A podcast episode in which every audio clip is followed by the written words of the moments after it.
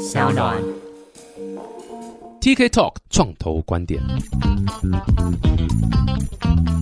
Hello，大家好，我是 TK，欢迎来到 TK Talk 创投观点。哇，越来越快一百集了。Again，各位听众，如果你们对于这个一百集想要我们做什么，或是访问什么，尽量在 TK Talk 创投观点的粉丝团里面可以留言啊，再告诉我们说，哎，你这个一百集你有没有特别想要问什么问题，或者是特别想要我们做什么这样的内容都 OK，反正我也不会看。好，没差，你就留你的，对，没有，当然我们都会看啊，但就是我们也希望更多的创意来给我们一些想法。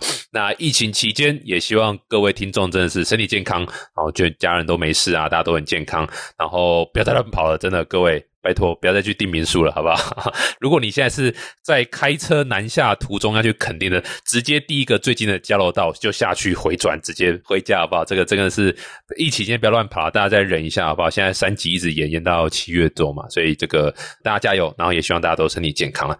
那今天很开心是邀请到这个他做的服务啊，绝对是每一个人一生当中基本上应该都会遇到。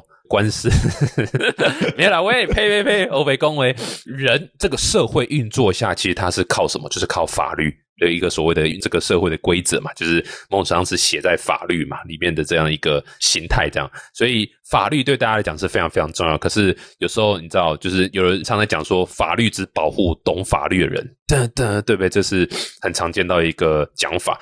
那有一个创业家为了打翻这个想法。没有啦，也没有打翻，为了是站在这个潮流上做了一个这个很棒的一个服务，叫 Lose Note 七法。到底什么是七法？Lose Note 是什么？那他是律师吗？他为什么想做这个呢？我们就先欢迎这个 Lose Note 七法创办人 Barry。嗨，TK 好，各位听众大家好，我是 Barry。Hello Barry，感谢你。这个我先第一个就直接开门见山问啊，你既然做法律的服务，你本身刚喜律师。哎，我是律师，有有牌的，有牌的，有牌是不是？不是像那天桂智那一天那个 啊，他他也是有牌的，卖有北贡，他也是有牌。我们我跟他我们上次访问那个法克电台这样子，对对对对对对对，他也是都是有牌律师，很棒很棒。所以呃，要不要先介绍你自己啊？你是什么背景啊？然后怎么会想创业？好啊，我是大学其实是念理工科，我是念生科的相关的。那那时候生科可能还没有现在这么好，所以毕业之后我是做专利工程师。那专利工程师就是帮客户申请专利，就把你的发明然后写成一个专利说明书。那专利说明书申请拿到专利之后，基本上专利工程师的工作就结束了。嗯但是专利它的价值其实是在。去告人啊，或者去主张权利授权之类对啊，有侵权的时候，官司那时候才有钱嘛。对，那个那个专利才会展现它的价值。但是我们那段的业务其实都是律师在处理，所以我那时候就想说，诶，我蛮想参与这一块，所以就去念法律，然后考律师。那考上之后也是处理跟专利相关的业务。然后在律所四年之后，就发现一些可能科技可以带来法律圈改变的机会，所以就离开律所开始创业。所以大概就是从二零一六年我们创办 l o s n o 到现在。所以你有自己经历过，就是真的是去打这个专利的这个官司吗？有有有有有，在当律师的时候打了蛮多的。哦，你可以秀一下，你有没有这个印象中最深刻或者最经典的，对不对？台积电告谁？哎，那苹果不是对不对？还有谁常告我们对不对？侵权什么的？不过其实专利的官司都蛮无聊，因为它大部分围绕在技术性，比如说这个专利之前有没有人发明过，是不是类似的，或者是呃你的专利跟它的产品是不是很像，然后它有一个呃方法论在解决这样的问题，那这都是很技术性的东西。其实不会像电影里面演的这种这么精彩。那大部分比较 印象深刻的案件，通常是在可能刑事案件啊，或者是比较社会瞩目案件，它会比较大家会感兴趣这样。哦，对了，也是啦。不过你也知道，我们这个听众蛮多，就是新创公司的老板嘛，就新创公司，你可不可以提供这个从新创公司老板的角度说，到底我们应不应该去申请专利？我想讲不是商标，你讲的不是商标嘛，对不对？我们刚刚讲都不是嘛，都是比较偏向技术的专利嘛，可能是 business model 专利也好啦，或者是技术专利。你觉得新创公司呃应不应该注重这件事情？那新创公司我觉得可以分两种，就是一种是商业模式创新，它可能不是有特别的技术，主要是靠拓展市场或者是以新的商业模式为核心。那这方面专利可能就比较不保护商业模式。专利保护的可能是比较类似技术创新，那有一个独家的技术，然后这个技术可能别人没有，或者是以前没有被发明过，那这个技术也很有 value，那它就非常适合申请专利。那最明显的例子就是，比如说医药相关的，那一定是专利先行的。所以还是要看这个新创的产业的类别。你刚刚讲是高端嘛，对不对？还有联雅，对，有联雅嘛。我我确认一下，我刚刚有没有听错？所以你说 business model 的专利可能比较没有这个价值，是这个意思吗？我刚刚应该说专利它核心不是在保护商业模式，虽然有些商业模式它跟一些 device 或一些 technique binding 之后可以申请专利，但是单纯的商业模式是没有办法申请专利的。嗯，懂。我之所以这样问，是因为其实之前有一些新创团队会把商业模式拿去申请专利。那当然，在跟这个呃，不管是在跟创投 pitch 啦，或者在自己网站就会贴出来说，哎，这个我们有申请专利这样。对，那的确我自己也是还在观察和思考这个专利的重要性在哪边呢？商标的重要性，我觉得还蛮清楚的，嗯，就是就很好理解嘛。今天讲人用了你的名字，那当然就不 OK。可是专利就会比较难想象，说到底要怎么样去对你的事业发展是不是一个很强而有力的堡垒？话说回来。我自己是觉得，当然就是你知道，因为毕竟我曾经访问过那个 AI Plus，买是一个线上申请商标专利的。我在节目里面都说，哦，这个这个服务超棒的，我我总不能在现在讲他们服务其实不怎么样嘛。IP Plus 就是很好，它这个线上让你申请的。对，那从 TK 的角度，像创投去看新创有没有专利这件事情。是重要的吗？对，我就我觉得就是回到刚刚讲，就是说，其实蛮符合你刚刚讲，就是说，如果你今天是一个技术导向公司，就是我公司就是你知道，五个都是城市设计师，我们就要做出最屌的这个，我们做做产品，然后我们不管什么行销，不管什么，反正我知道这个东西就是有人要用，这样子，类似这样子，那也许就还蛮有它的价值在。那就会有参考性。可如果你今天是，譬如说，你知道，可能 social media 相关的，或者是你是一个媒体相关，或者是新内容相关，或是你知道，就是一种 O to O 这种，不那么一定完全就是说，OK，我是一个很超强的什么 AI 技术什么。那那个时候专利，老实讲，的确创投会稍微多想一点，就觉得嗯，就是那个 nice to have 这样子。所以呃，可能也是要看每个产业的不同啊。我自我自己的经验也是比较偏向这样呀。不过不管怎么样，我说老实话，我觉得有点像你刚刚讲，就是专利有点像是当他要用到的时候，那个价值才会出来。对对。所以平常的这个烧钱的成本单位。对啊，就是一个烧钱成本单位啊，真的是 就很像你会放在你老婆钱包里面的那个 GPS 追踪器一样嘛，对不对？哦，你不会是不是？哦哦，这不是每个都这样做，是？应该你是被放的还是放人的？哎，对哦，有可能我是被放的，可恶，对啊。但就是说，这个用到的时候才会有那个。所以说老实话，我是还蛮建议，就是集中团队说，至少商标，我觉得是没有什么好想的。我觉得可以先开始，商标应该蛮基本的。对，商标应该算基本啊。那专利部分，我觉得是可以看一下。你如果你是技术本位的公司，也许可以多多布局这一块，这样。嗯嗯嗯嗯嗯。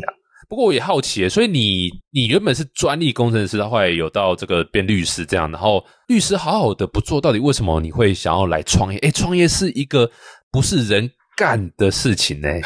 你有听到我特别强调什么吗？人这个字，当初呃也不也不知道创业到底是怎样。不过我觉得对于律师来说，我们想象的创业可能就是自己开一间律师事务所，可能不是去挑战市场这种创业，但是还是 run 一个 business。所以创业对于律师来说，算假设我们不要定义那么严格的话，算蛮熟悉的。是啦，算蛮普遍的。对对对对，当初想离开，也不是特别离开，主要是自己工作上遇到一些问题，然后那些问题目前看起来没有很好解决方案，所以就想说自己来解决。直接说吧，是老板为什么那么叽歪？是不是？算是工作流程的 老老板对我很好，每个老板都很好。我那时候老板 T K 应该也认识，就是那个。蔡玉林政委，前政委蔡玉林，超棒的。对啊，他超棒，我超喜欢他的。没错，没错。所以没对，因为他还是有蛮强大的影响力啊，所以还是不能说他坏话。他人真的很好。可是我那时候遇到问题是，就我们在写状子的时候，会把法院的判决书贴到状子里面去说服法官，所以你看以前的判决或者你的长官、高等法院、最高法院都这样讲，那你也应该这样判。所以我们会贴这些判决书的文字，但是判决书的。编辑器就是法官在写判决书的时候，不是像我们一样用 Word 或用其他的编辑器，他们是用一种比较古老的 p e Two Base 的编辑器，就是倚天那个时代，倚天那个时代的，哇哦，蛮酷的，蛮酷的。DOS 时代留到现在一种编辑器，它那个编辑器它有一个特色，就是每二十八个字元它会有强制断行，所以我们在贴的时候，我们就要花很多时间去把那些文字再重新编辑。然后你就看到就是 念了很多书的人，然后在那边按那个删除键，在那边。然后就觉得很痛苦，所以那时候就刚开始学程式，就写了一个小工具。那小工具有两个框，一个 Web 的小工具，然后你就把判决书贴到上面那个框，下面那个框就会吐给你一个没有格式的文字。那其实这东西很简单，基本上任何一个工程师花五分钟就可以写出来。那我那时候就把这个工具分享到 PTT 的律师版，结果还蛮多人就觉得哦，这个太棒了，这太赞了。嗯，然后我就跟我另外一个在创业的朋友去讲这件事情，然后我们就觉得哦，太 ridiculous，就是明明这种简单的东西，可是真的困扰法律圈很久的时间，可能二十年有，所以我们就开始讨论说，是不是一些很 common 的技术拿到法律圈，它确实可以解决很多，不管是律师或法律工作者的问题，我们就开始研究，然后才会想萌生这个创业的念头。那当初其实没有想到这不是人干的。如果如果早知道也不会踏进来，对不对？哎，所以创业真的是非常非常辛苦。但是你的这个创业故事算是蛮正确的一个起始点，就是说你发现你自己有一个问题，然后你或许可以用一个方式把它解决，然后然后做了一下之后，这就是 MVP 嘛，你做出一个 MVP 丢到 PDD 上面，哇，突然就一堆人发现，哇，原来这个问题不是只有你有，是很多人有。哎，或许有一个小东西在这里，我觉得这个是。我非常喜欢的一个创业的起点，能不能做得起还是另外一回事哦。但至少这个起点是，我觉得还蛮好的。我一直都很喜欢这样的一个故事。就是我们后来也是蛮 follow 那个 Lean Startup 的方式，在在 run 这个 business。没错，没错，没错。不然这样好，你就直接切入正题好。你可以跟大家先介绍一下，到底这个七法 Lowe's Note 是在做什么？七法 Lowe's Note 我们创办的宗旨就是，我们希望透过科技，然后去节省法律人的时间。第一个产品，呃，如果不算刚刚那个编辑很简单的这个排版工具的话，那我们在二零一六年创办之后，第一个 launch 的产品是一个搜寻引擎。你可以把它想象成是给律师用的 Google。那因为刚才有提到，我们处理案件的时候要查很多判决书啊、法规相关的资料，那判决书其实在 Google 上是搜不到的，所以律师会去用特用型的法学搜寻引擎。那我们就是在做这个搜寻引擎。那那时候台湾有另外一家，可能在市场已经二十年，所以它的界面啊、它的功能都是比较传统的，所以我们在搜寻资料上就会花比较多时间。所以我们打造出来的搜寻引擎，就是用一些可能市面上已经很成熟的通用搜寻引擎的技术，应用在法学搜寻里面，然后让他们可以更快的找到资料。那从二零一六年大概 run 到一九年左右的时候，台湾大概有六成的律师是用我们的搜寻引擎。那虽然说这个呃成长幅度好像看起来还不错，就市占率也很高，但是它的问题是市场的 market size 就是有限，律师人数也没有到很多，我们就开始思考说，我们能不能透过既有的服务、既有的技术，还有。基础建设去产生一些新的服务，所以我们就开始提供更多的东西。刚刚我们有蛮多企业客户的，那这些企业客户呢，他就有一些法律相关的需求，不一定是搜寻。那比较具体的，我们现在在做的有两个，第一个就是法律遵循，像金融业它面临很强的法律的监管，它需要去发布很多法规。那这些法规如果变动的话，这个金融业的内部的内规可能也需要做相应的修正。在金融业里面叫做法遵风险评估的程序。那我们观察到就是说，在金融业里面的这些法遵人员，他要花很多时间去 monitor 法规的变动，因为法规量级很大。像金融业，它 monitor 的法条大概就二十万条，每一条二十万条，任何一条变动，他就必须去找出跟这条法条相应的内规，然后做相应的修正。那内规的量级也很大。大概也是在差不多的量级中间，所以法租人就非常的消耗在做这件事情。所以我们就是透过，因为我们本来就是做法学搜寻，所以我们有资料，我们也有异动的派送机制。那剩下就是说我怎么把法条的异动跟它的内部的内规连接在一起。所以我们就是帮金融业透过 AI 的方式，然后建立这个法规跟它内规的每品机制，这样任何一条法条变动，它就知道哪一条内规我要做修正。那这是我们在为企业做的一个解决方案。那另外一个是很多科技业，它在做第二的时候就会有契约，那契约的量级就会很大，就必须靠很多法务去审这些契约。所以我们也在帮这些科技业做呃 AI 初步的去分析这些契约里面可能的风险。那这样法务组就只要看机器跳出来的风险，然后再判断要不要修正，怎么修正这样子。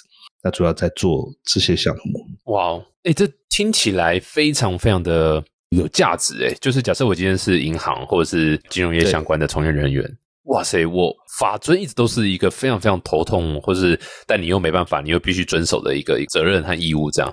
但实际执行起来是非常的麻烦。那如果说今天，然后又像你讲的，这个有时候会有些变化嘛，法律绝对是要与时俱进，跟着一起改变。那这样一改变，哇，这个整个内部的流程啊或什么的，他绝对不会只是说，OK，一个法律改了，然后我就好，我知悉，然后你知道，然后可能改个小东西，没有，他可能是从柜台人员或者从界面到哪边，后续要再多收什么资料，要再审查什么，哇，这个是一连串很痛苦的。所以如果有个 solution 会是蛮方便。但是其实。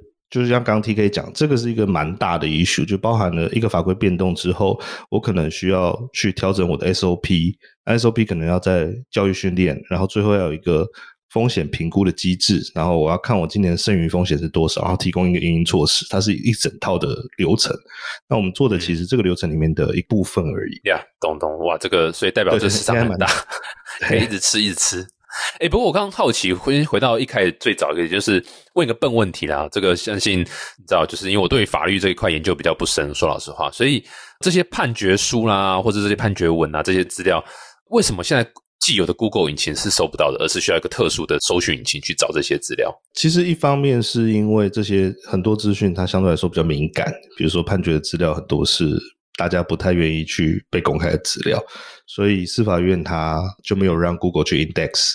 像我们也没有让 Google 来 index，那 index 的话就会被搜到啊，这是第一点。那第二点是，就算是 Google 搜得到，那对于一个律师来说，去 Google 上搜判决书会夹杂太多的杂讯哦。可能你想找，譬如说，可能某一条法律就跳出来就是一个 入钩照这样，类似非法窃听窃录，或者是把追踪器丢到包包里就搜到 TK 的名字这样。没有，是因为现在既有 Google 搜寻，你搜寻什么，它基本上跳出来都是 Google 照嘛，或者别的。这个我比较没有经验，因为我每次 search 都是跳这个出来啊。但的确像你讲的杂讯很多啊，所以你说律师也不喜欢用就对了。因为我觉得要看需求，如果他今天他是要他去取得一些其他领域的知识，他有可能会用 Google。那可是他说他要找法学专门类的资料的话，就像论文期刊资料库一样，我们可能会需要一些比较专业或者比较。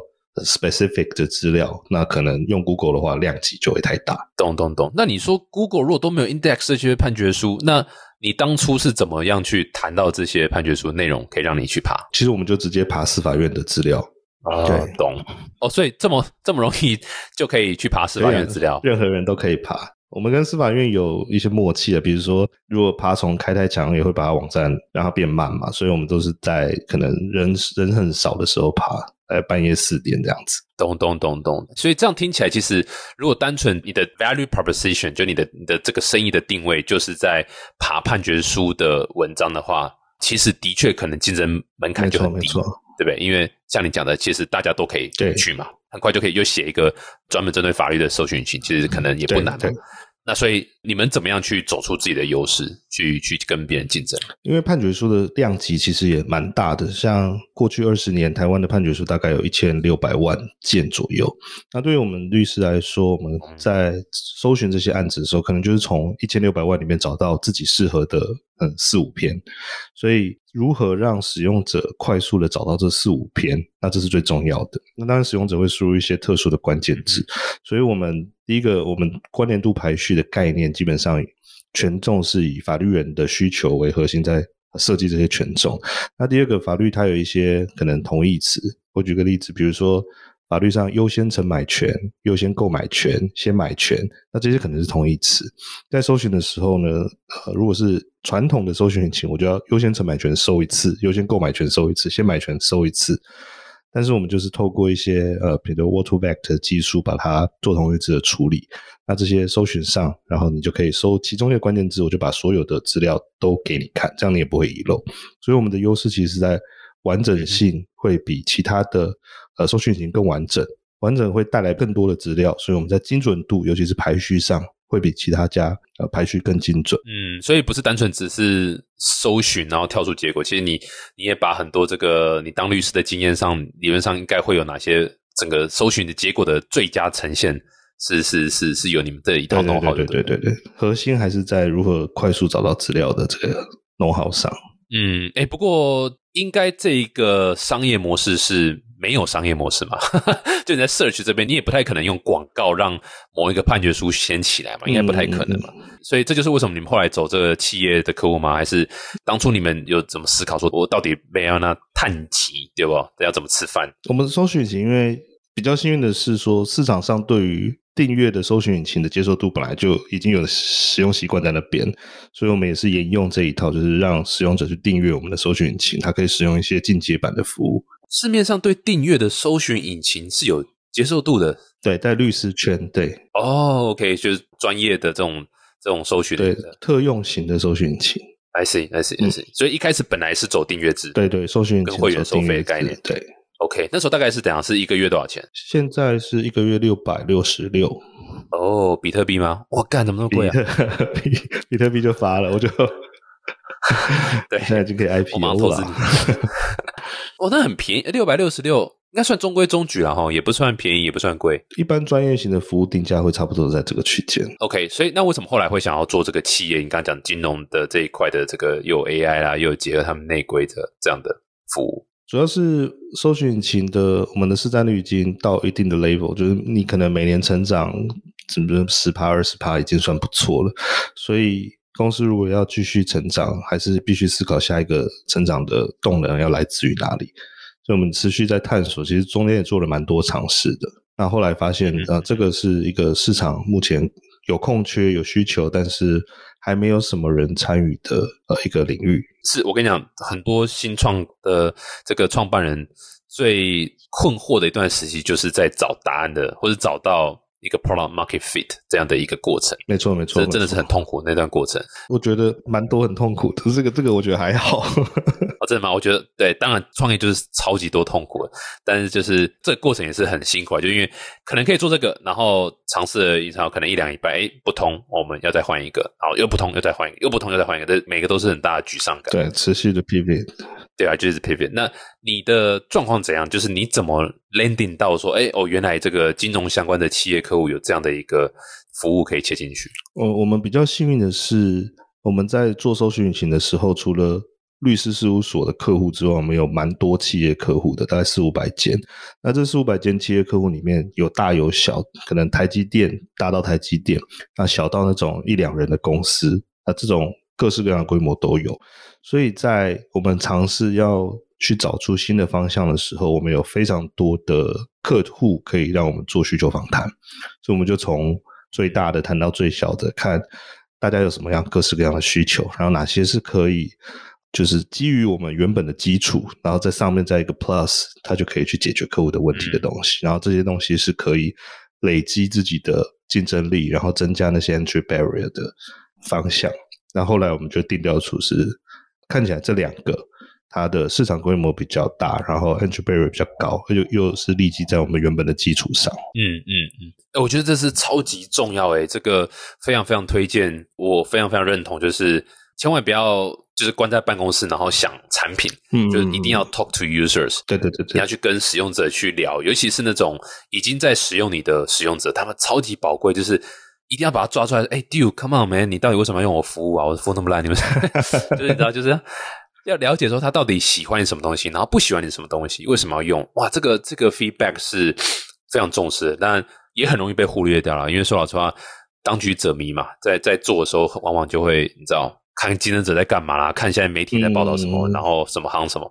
哇，这个是很容易被忽略掉，所以你那一块怎么做啊？你的使用者体验啊，或者是你的使用者 feedback 的收集啊，你大概是怎么样？有哪些动作去达到这样效果？其实早期我们在使用者的 feedback 这一块算花蛮多心力的。比如说我们的客服机制，就是说公司每一个人都会收到客服信。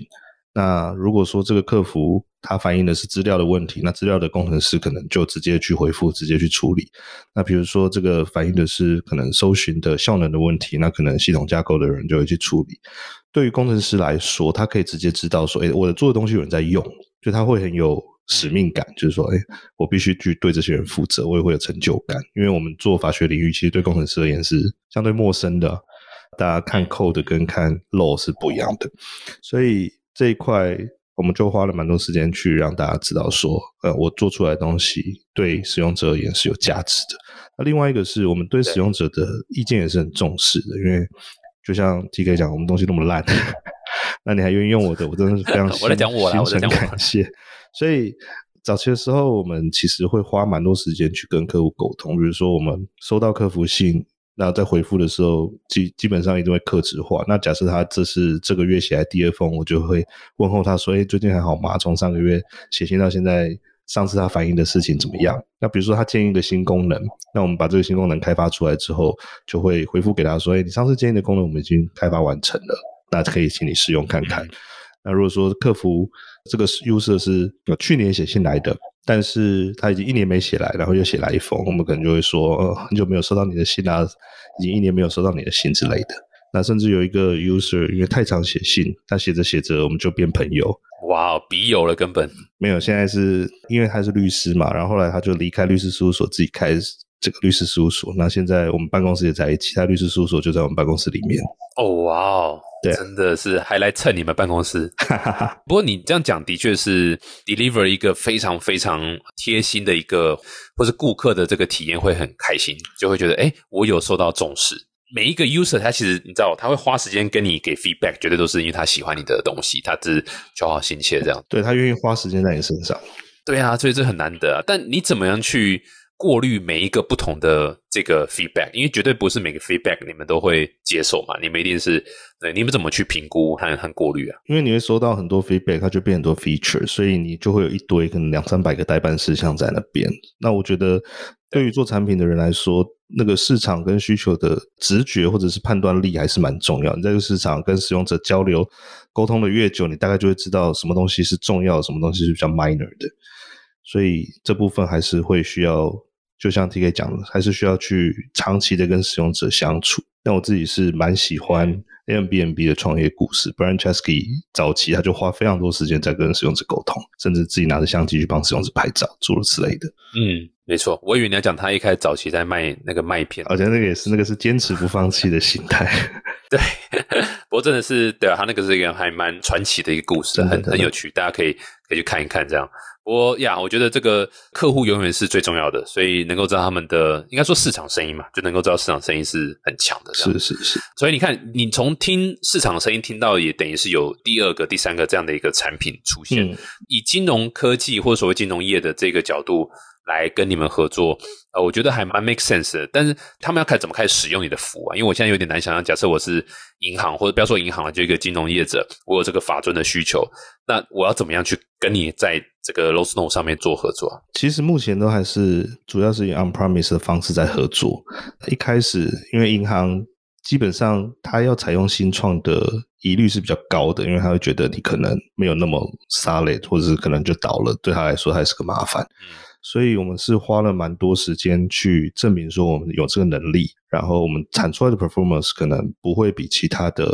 竞争者更差，然后比较现实的，你要做蛮多次免钱的 POC，去让他知道你有这个能力来做这件事情，所以他才会最终会采用你的作品。那当然，你有一个时机、两个时机之后，你在这个业界，在这个领域打开你的知名度，或者是让大家知道说，哎，其实你真的不错。那我觉得接下来的事情就会比较容易，因为我们在做的是金融业比较。对金融业而言，他们也是新采纳的这种应用或者解决方案，所以他们在评估的时候，可能比较愿意接受一些新创来进入这个环节，不是已经一个很成熟的服务，或者市场上有很多。Player 在里面的，所以像你这个新的金融的产品，你怎么找到第一个？你是怎么这个求爹求娘求来的吗？还是你是有对，其实算蛮求爹求娘，就是刚刚提到，是这样吗？一九年做了非常多 POC，然后去跟客户证明说我们可以做到这件事情。那主要是因为有能力做这件事情的，在台湾相对也是少。就是比如说刚刚提到这个，我要做内外规 mapping，就是。那外规就需要外规的资料源，取得资料的成本虽然说它技术门槛不高，但是因为它很复杂，然后资料源很多，所以取得的成本是很高的。如果你单纯为现在的 solution 去取得这些资料是没办法负担的。那我们的运气好，是我们是从资料库起家，所以我们的这些取得资料成本是分摊在这些资料库上面。可能它也它 AI 技术也很强，可是它就是没有资料，所以它就没有办法做到。对啊，对啊，这个相辅相成啊。有多少做 AI 公司的技术很强，但是就是没办法 train 好的，因为没有资料。对对对对对。但你们是有资料的，我们是反过来，先有资料，然后再去做的。对啊，所以这这是蛮不一样。不过万丈高楼平地起嘛，这个万事起头难，对不对？万宝啊没有，但就说一开始的第一个是最重要的啊。所以你一开始第一个是新创公司吗？是金融科技新创公司还是怎样？没有，第一个就是造元级的金控。哦哇哦！所以第一个就基本上就是对啊，就是蛮可以拿出来说嘴的一个客户了，已经。对，因为其实金管会会先从这些金控开始要求他们去。导入这些制度，所以他们会是第一个可能就是市场上被要求要做这件事，他们也是心不甘情不愿的去做了。这个 again 又是这个 product market fit，很多产业叫做这个什么政策下的产业。因为有了一个政策，所以催生了很多新的产业出来，催生了新的公司出来。政策是不变的刚需，没错。就你再怎么不想要，不好意思，它就是刚需，你一定要用，不然就要被关起来。没错，你业务可能就不能做。很酷啊！对对对对，超的。哎，但你这个东西听起来很棒，然后我相信应该也是有拿投资吧？你应该是有有拿外部的资金吗？有，我们最近募了一轮中资轮。哦，恭喜恭喜！谢谢谢谢。对，最近的事哦，所以是疫情的的时候，上个月第二，哦，所以是疫情的时候啊，对啊，对，大概谈了半年啦，那上个月 close。哇，恭喜恭喜恭喜！哇，能够在这个疫情期间算是一个好消息，好消息。不过我们金额也不高，所以其实还好，就小事。对啊，这都是一个肯定，我觉得很棒，所以。为什么你还要申请纾困？没有申请，没没申请，开玩笑，也应该要申请。这个这次疫情真的影响很多了，这个各行各业都受影响。对，真的真的。这一轮是天使轮吗？算你第一次募资吗？天使轮？对，算第一次募资。不过因为我觉得，就是看定义嘛，T K 应该也知道，说天使或反正就是看你的自己想怎么定怎么定。但那个规模上，一般来说比较会把它定义在种子轮。咚咚咚咚咚，所以是多少钱啊？啊，可以公布吗？目前是投资人是没有很想公布，但是我们的投资人是只有一个自然人啊，就是算天使这样。懂懂懂，然后也是这个法律产业的，呃，不是，它是相关产业，半导体业的。哦，哇哦，他是那个，该不会，嗯，该不会是你的李杯吧？呃，朋友介绍的，就是你。我也说就是亲戚这样。不过这个为什么要问这么细？就是其实也是给。大家一个概念啊，就是说很多人说啊，这个台湾没有天使啊，没有什么对。但 yes，台湾我觉得的确非常非常少这种所谓我们想象中的专业天使。这个专业不是不是知识的专业，而是说本业是在投对他的本业投资。Yeah，exactly。所以他可能会写文章啊，他可能会参加很多 pitch event，因为他的本业就是要去做。天使投资这样，当然那台湾是比较少了，但是其实还是有很多是会用他的闲钱去做一些投资，大家觉得不错的年轻人身上。所以基本上目前访问下来，其实很大一部分的团队都有拿到我们讲天使投资人的钱。这个不一定是所谓你知道，就是 again 不是那种专业天使，但是他其实这个状况，我觉得在台湾现在是越来越明显，我觉得是好现象。你跟他交涉这样六个月，差不多差不多，已经认识了。三十年了，没有没有没有，就是朋友介绍认识，然后开始有兴趣，然后开始做猜测。那我们猜测，我觉得上次听到那个 Tech Two 分享的，就是跟 VC 打交道的心态，我觉得，嗯，我创业这几年也是很明显的感受到，就是说，呃，刚开始会觉得拿 VC 的钱好像对创业来说理所当然，然后就是觉得应该很简单，因为可能西谷 Silicon Valley 看太多这样。然后就觉得，然后钱钱的 easy money 这样子，后来发现哦，完全不是这么一回事。基本的想法，你的财务模型，你钱要怎么花，这个钱的杠杆是会带来什么样的效应，都要先想好你的 roadmap 要怎么发展。那甚至财务预测，呃我们投资人看很细，因为他是他是在那个半导体美国大科技的总裁嘛，所以他旗下就管。哇，好几间工厂，所以他基本上就是看财报在管公司的，看财务在管公司。哇，所以他财务非常看非常细。像我们软体公司没有什么折旧，他就会问我说：“你的 depreciation 在哪里？”像我们连这种伺服器的折旧或者是办公室硬体的折旧都要列出来给他，这样。哇哦，所以你后悔了吗？我不会。我想说有没有有没有后悔不早点认识他，可以更多学到更多？对，其实我觉得财务这一块一直在我们本来的这个文化里面蛮缺乏的。对，是是，那他也愿意蛮蛮愿意花时间在我们身上的。嗯，其实其实我我我真的觉得你讲的就是我完全认同。然后应该说，我想补充就是说，的确拿投资人的钱他是很累，然后很不舒服，受到伤梦常常会不舒服。但其实这都是好的不舒服，然后好的压力，因为太舒服你就会不思进取嘛。没错，没错，没错。你如果就是没有人没有人盯着监测的的话，对对对对对，你很容易就会流掉啦，或者或者懒掉啦，这是人性，这没办法。然后有一个你提问的急，然后我就站在你旁边的，当然不会到站在你旁边盯他，但至少说你会有个压力，说 OK，我要对他交代。对对对对，没错没错，我觉得这是好的，这是非常非常同意同意同意同意。蛮酷的，蛮酷的。最后有没有什么话想要给一些，譬如说可能是比较是偏金融科技啦，或者是法律相关的？台湾其实很多金融科技相关的创业，所以对啊，有没有什么特别的想法跟他说？哎，这个处罚哦，法尊很重要哦。对啊，不要像那个。上次之前有一个什么的 一个什么配的，对啊，就是会比较可惜一点。这样有没有什么对啊建议啊？什么该注意的地方，或是你的一些经验？其实我们离金融科技还是比较远，就是我们算金融科技底下一支叫监管科技里面的法尊科技，所以金融科技很多在颠覆原本的商业模式嘛。那我们其实是在协助，就是比起那些颠覆，我们比较协助算是传统的金融业者。